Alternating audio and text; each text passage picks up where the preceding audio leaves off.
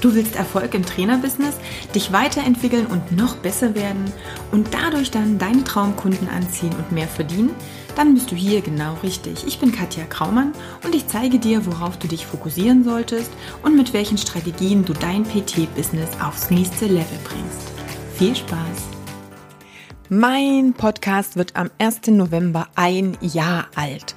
Und das heißt, es sind um die 80 Folgen schon online und ich möchte natürlich von dir wissen, ob dir mein Podcast gefällt, welches Feedback dazu dir einfällt oder du dazu hast, was er dir gebracht hat. Hast du irgendwelche Aha-Momente, wo du sagst, das habe ich in meinen Business-Alltag integriert und es hat mich weitergebracht?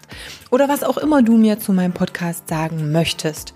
Das kannst du ganz einfach tun, indem du auf katjakraumann.com Schrägstrich Geburtstag gehst und da findet sich ganz easy ein Sprachaufnahmetool. Das heißt, du klickst einfach drauf, nimmst eine Voice-Nachricht auf und schickst die mir.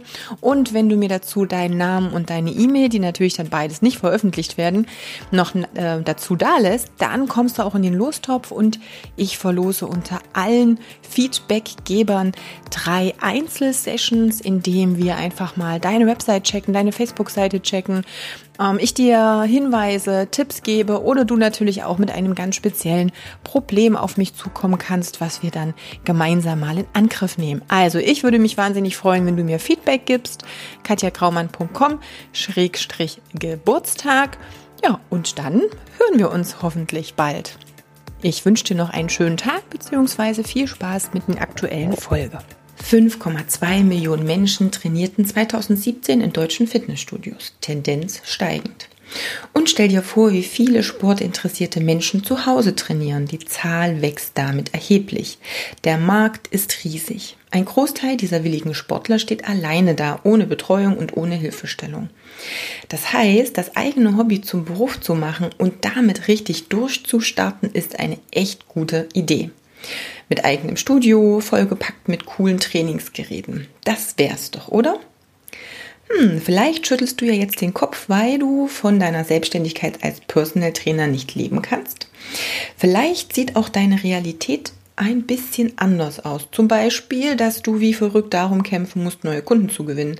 Oder dass viel zu niedrige Preise dafür sorgen, dass du ja das Gefühl hast, irgendwie mit der Konkurrenz mithalten zu können. Oder dass du so viele Stunden arbeiten musst, dass dein Partner zu Hause dich kaum zu sehen bekommt. Vielleicht ist am Ende des Monats auch kaum was übrig, um dein Leben zu finanzieren. Und ich kenne auch Trainer, dessen deren Selbstwert naja, tendenziell schon eher im Keller ist. Vielleicht äh, schläfst du abends auch mit Zweifeln ein und wachst morgens mit Zweifeln auf, ob die Selbstständigkeit als Trainer denn wirklich die richtige Wahl war. Das Problem ist nur, wie kann das trotz dieser krassen Zahlen an Trainings- und Sportbegeisterten und Trainingswilligen denn eigentlich sein? Vielleicht machst du Fehler. Also du machst wahrscheinlich Fehler. Und das ist zum einen verrückt und zum anderen völlig unnötig. Es gibt eine Umfrage von Statistika, die ja eigentlich auch nochmal bestätigt, wie ja, krass das Ganze eigentlich ist. Und zwar wurden, ich glaube 2017, sportaffine Mitglieder von Fitness First, also schon Leute, die auch schon trainieren und quasi untergekommen sind, ähm, gefragt, ob sie zusammen mit einem Personal Trainer trainieren würden, um sich qualifizierte Tipps und ein richtig gutes Trainingsprogramm zu holen und um angespornt zu werden. Und 24,2 äh, Prozent gaben als Antwort an, das trifft voll auf mich zu. Und immerhin noch 39,8 Prozent sagten, das trifft zum Teil auf mich zu. Und jetzt bedenke nochmal, es gibt ja zu Hause noch eine ganze Menge Sportler, die sich abstrampeln und auch Interesse an sinnvollem Training, Anleitung und ja, Korrekturen haben. Stell dir also mal vor, wie es denn wäre, wenn die Kunden bei dir Schlange stehen würden und wenn du die Preise für deine Dienstleistung verlangen kannst, mit denen du dich wirklich wohlfühlst und von denen du auch wirklich leben kannst. Tja, deshalb mache ich genau diese Folge, beziehungsweise werden es wohl zwei werden, denn das ist eine ganz schön lange Liste. Ich habe dir nämlich die meiner Meinung nach zehn häufigsten Fehler zusammengetragen, die du als Personal Trainer machen kannst und die dann dazu führen, dass du eben nicht langfristig glücklich, erfolgreich und ja, mit gutem Lebensunterhalt als Personal Trainer dastehst. Also, wir beginnen mal bei Fehler Nummer eins. Grundsätzlich vielleicht im Vorfeld noch, die meisten Fehler passieren im Kopf. Das heißt, sie basieren auf falschen Denkmustern und limitierenden Glaubenssätzen. Das ist aber eigentlich die gute Nachricht daran, denn du kannst das ja ändern. Das Problem ist natürlich, dass das häufig auch nicht ganz so einfach ist. Du kennst das auch mit den Gewohnheiten deiner Kunden vielleicht. Also dieses, naja, umsetzen das ist dann fast schon wieder die schlechte Nachricht. Aber letztendlich, wenn du an langfristigem und effektivem Erfolg in deiner Selbstständigkeit als Personal Trainer interessiert bist, dann lohnt sich es auch, wirklich viel Energie da reinzustecken und deine Denkmuster und deine Glaubenssätze mal wirklich unter die Lupe zu nehmen.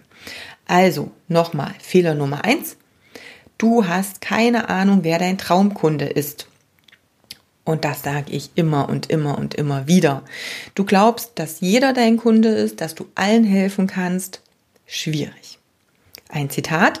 Ich kenne den Schlüssel zum Erfolg nicht, aber der Schlüssel zum Versagen ist, es allen recht machen zu wollen. Das ist ein Zitat von Bill Cosby und hey, höre auf Bill.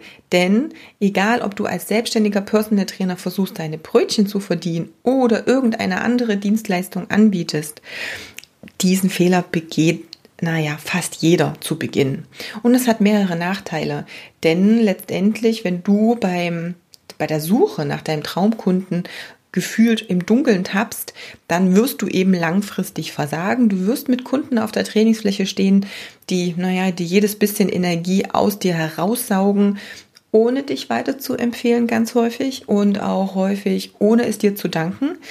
Vielleicht läufst du dann ja wie so ein blindes Huhn durch die Gegend, suchst nach neuen Kunden, weil du ja ungezielt schließlich nach ihnen suchst, denn du hast ja noch nicht herausgefunden, wer sie sind und wo du genau nach ihnen suchen kannst. Und, und das ist für mich noch mit einer der schlimmsten äh, Nebeneffekte, du wirst damit auch die Kunden quasi wie ein Magnet anziehen, die den Wert von dir und von deiner Dienstleistung nicht erkennen. Und das ist eigentlich für mich auch so das Schlimmste. Das heißt, die aller, allererste Aufgabe, mit der du dich definitiv beschäftigen musst, ist, dir über deinen Traumkunden Gedanken zu machen. Und da heißt es so schön, erstelle deinen Kunden-Avatar. Das ist also quasi diese, ja, die offizielle Bezeichnung deines Traumkundens. Und da habe ich dir zehn Fragen zusammengestellt, die helfen dir genau und exakt über diesen Traumkunden im Klaren zu werden. Nummer eins, welchen Namen hat dein Traumkunde? Ja, gib ihm einen Namen, denn damit hast du das Gefühl, jedes Mal, wenn du irgendwo etwas postest, etwas aufschreibst, die Gedanken über ein Angebot zu machen, dann hast du auch einen Namen, eine Person im Kopf. Mach dir äh, Gedanken, wie alt er oder sie ist. Single, verheiratet? Kinder? Ja, nein. Wenn ja, wie viele, in welchem Alter? Hat dein Traumkunde Tiere? Wenn ja, welche? Wie viele? Wie ist er finanziell aufgestellt? Eher Workaholic oder viel Freizeit, vielleicht Hobbysportler, Extremkletterer oder irgendwas oder Angler oder andere Hobbys. Keine Ahnung, professionelles äh, Bobbycar-Rennen oder irgendetwas. Wichtig, welche Probleme hat er? Also das heißt, mit was treibt er sich so umher? Was lässt ihn nachts nicht einschlafen? Was möchte er oder sie vermeiden? Also was ist so die größte, der größte Schmerz, den dein Traumkunde hat? Wie akut ist die Suche nach einer Lösung für sein Problem? Oder wie akut und wie dringend ist die Befriedigung seiner Sehnsucht, wo er eben hin möchte? Wenn du diese Fragen für dich ganz klar beantwortet hast, dann ist das eigentlich dein Jackpot. Denn dann weißt du, wo dein Traumkunde abhängt, wo er seine Freizeit verbringt. Du wirst ihn quasi mit geschlossenen Augen finden. Das ist dann so, als hättest du so einen Metalldetektor, der automatisch piept, wenn du in der Nähe deines Traumkunden bist. Denn du weißt ganz exakt, wer er ist. Und wenn du dann diesen Traumkunden im Erstgespräch, im Kundengespräch vor dir hat, dann, ja, dann, dann ist das so, als, oder dann wird er dir quasi um den Hals fallen, weil du ganz genau weißt, mit welchen Problemen er sich umhertreibt und du weißt, was er denkt, was er fühlt und was er will. Und das ist genau das, was zählt. Also mach dir zum äh, Punkt 1 über deinen Traumkunden Gedanken. Fehler Nummer 2, du unterschätzt den Wert deiner Dienstleistung und den Wert von dir als Person. Und das ist wirklich etwas, was ja bis ins Mark tief geht und was wahnsinnig wichtig ist. Kennst du deinen eigenen Wert? Und kennst du den Wert deiner Dienstleistung?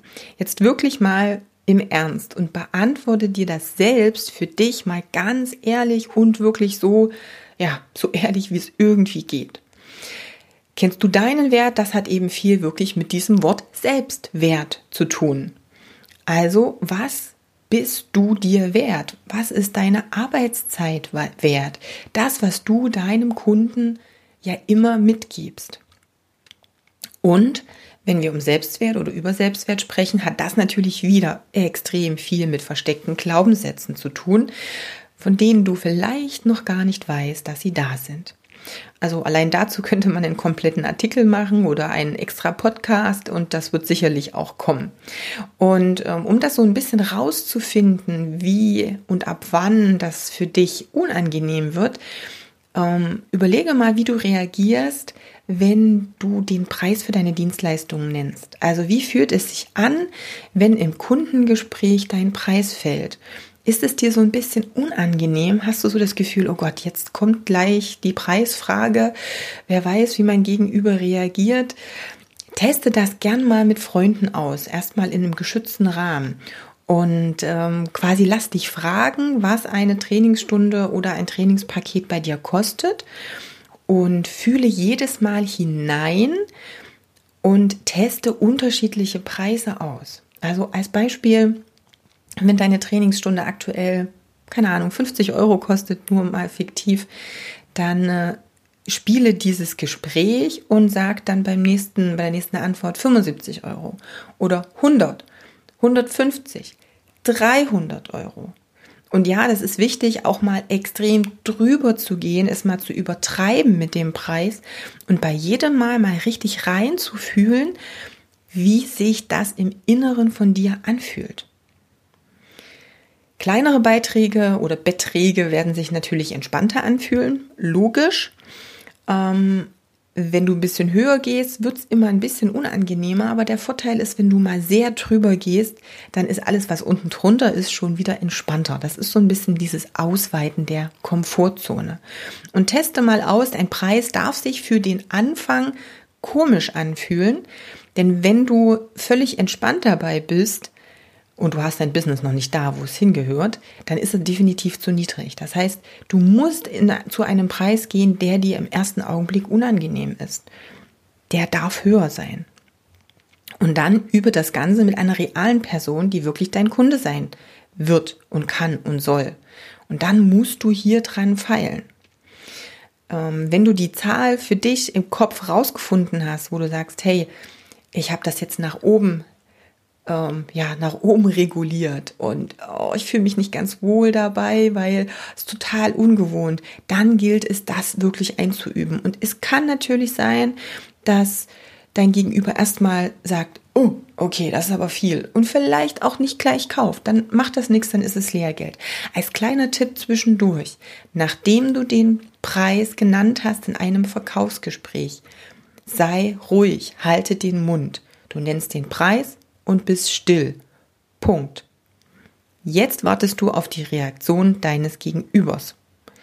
Und ja, das kann sein, dass die drei Sekunden, bis er antwortet, dir vorkommen wie eine halbe Stunde. Aber das ist es wert. Stell dir vor, derjenige, der zuerst etwas sagt, hat verloren. Geh so in dieses Gespräch rein, denn so ist es. Bitte fange nicht an, deinen Preis zu rechtfertigen. Das ist das Schlimmste, was dir passieren kann und dein Gegenüber merkt, dass du unsicher bist und weiß, dass das jetzt die Angriffsfläche ist, die er hat und kann anfangen, mit dir zu feilschen und zu verhandeln. Okay, ähm, grundsätzlich als kleiner Tipp noch als Abschluss, unter 150 Euro pro Stunde für ein Personal Training wird es langfristig schwer werden, vom Personal Trainer Business zu leben. Das kannst du dir also schon mal als grobe Richtung ähm, im Kopf für mal später merken. Für mich ist es so, die magische Grenze beginnt bei 100. Dreistellig, unter dem arbeite bitte nicht. Du bist garantiert mehr wert als das. Gut, kommen wir dann zum Wert deiner Dienstleistung. Jetzt war es ja der Wert von dir an sich, jetzt zum Wert deiner Dienstleistung. Der Wert für den Kunden wird definiert durch erstens Körperfett runter, zweitens Muskelmasse rauf, drittens Kraft rauf. Das war ein Satz aus dem Interview, was ich mit Wolfgang Unsold geführt habe. Falls du es noch nicht gehört hast, hör unbedingt rein, findest du auch auf dem Podcast. Die Frage nach dem Wert einer Dienstleistung kannst du tatsächlich relativ leicht beantworten.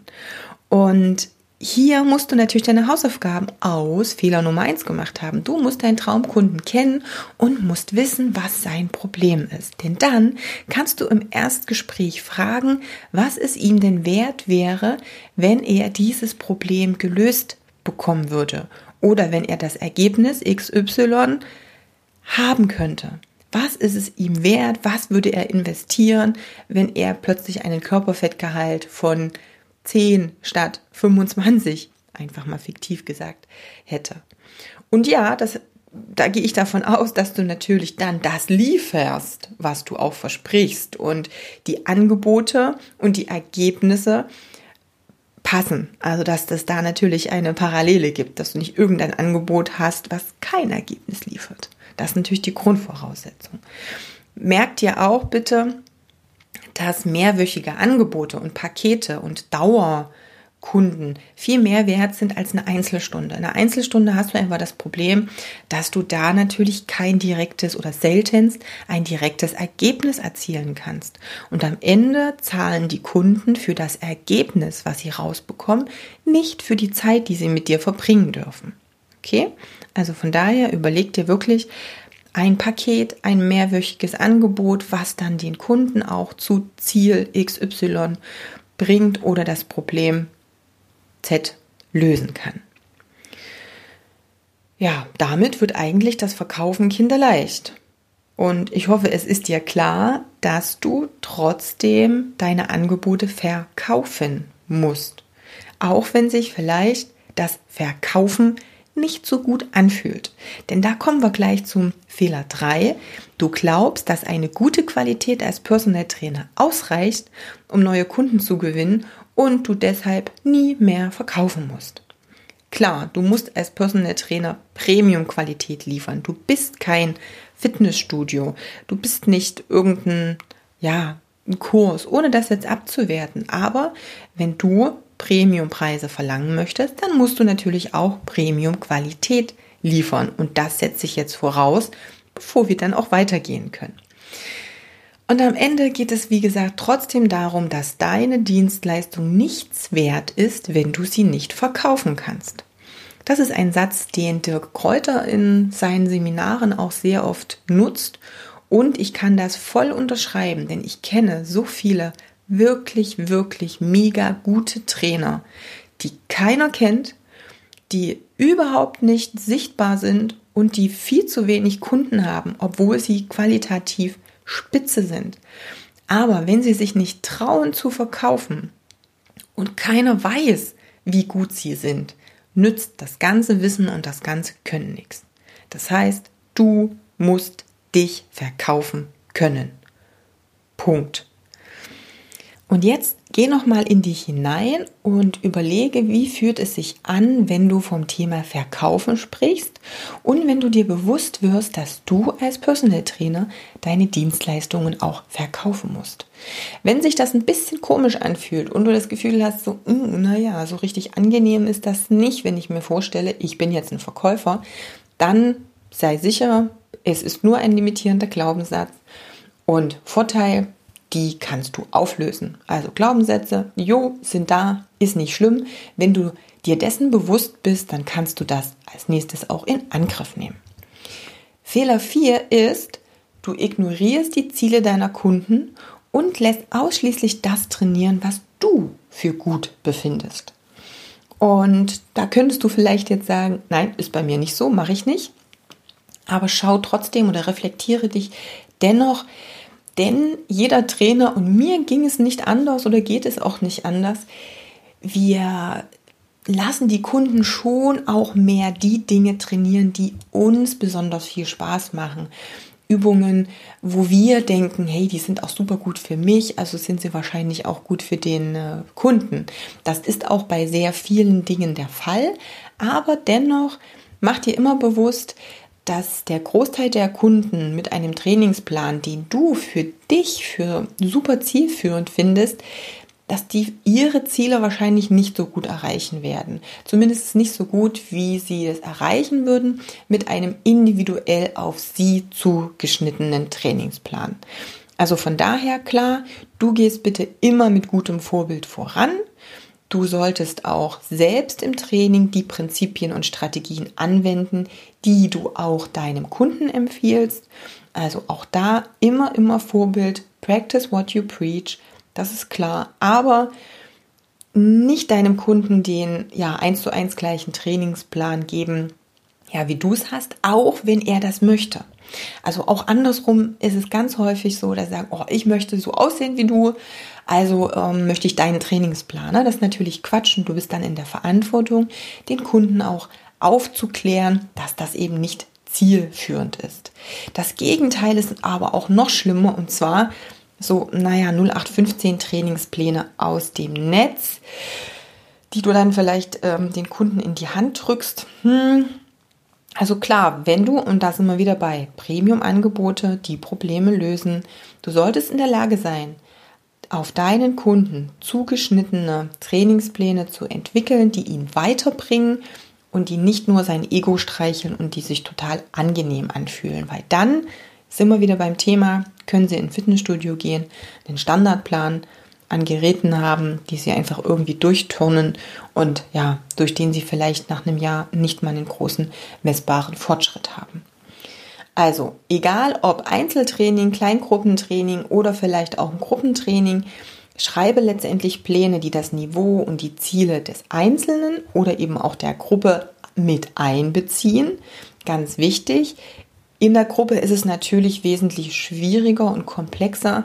Da solltest du geübt sein, ne, um dann natürlich auch das Individuum in der Gruppe oder trotz Gruppe weiterbringen zu können. Also das dann schon die Königsdisziplin.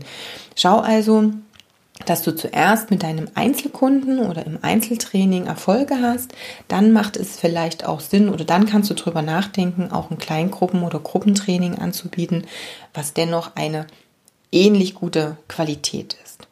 Am Ende ist immer das Wichtigste, dass dein Traumkunde sichtbare und spürbare Erfolge hat.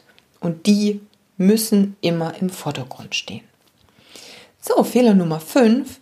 Du betreibst deine Selbstständigkeit als Hobby. Jupp, es ist völlig in Ordnung, wenn du deine Selbstständigkeit als Personal Trainer erstmal nebenberuflich startest. Das ist natürlich der smarte Weg und gerade wenn du nicht genügend Rücklagen hast oder einfach mal sagen kannst, hey, das erste halbe Jahr ist überhaupt kein Problem, da habe ich genug ähm, ja, angespartes, um entspannt meine Selbstständigkeit zu pushen. Gerade wenn du eben nicht an diesem Punkt bist, dann macht es Sinn, das Ganze nebenberuflich aufzubauen.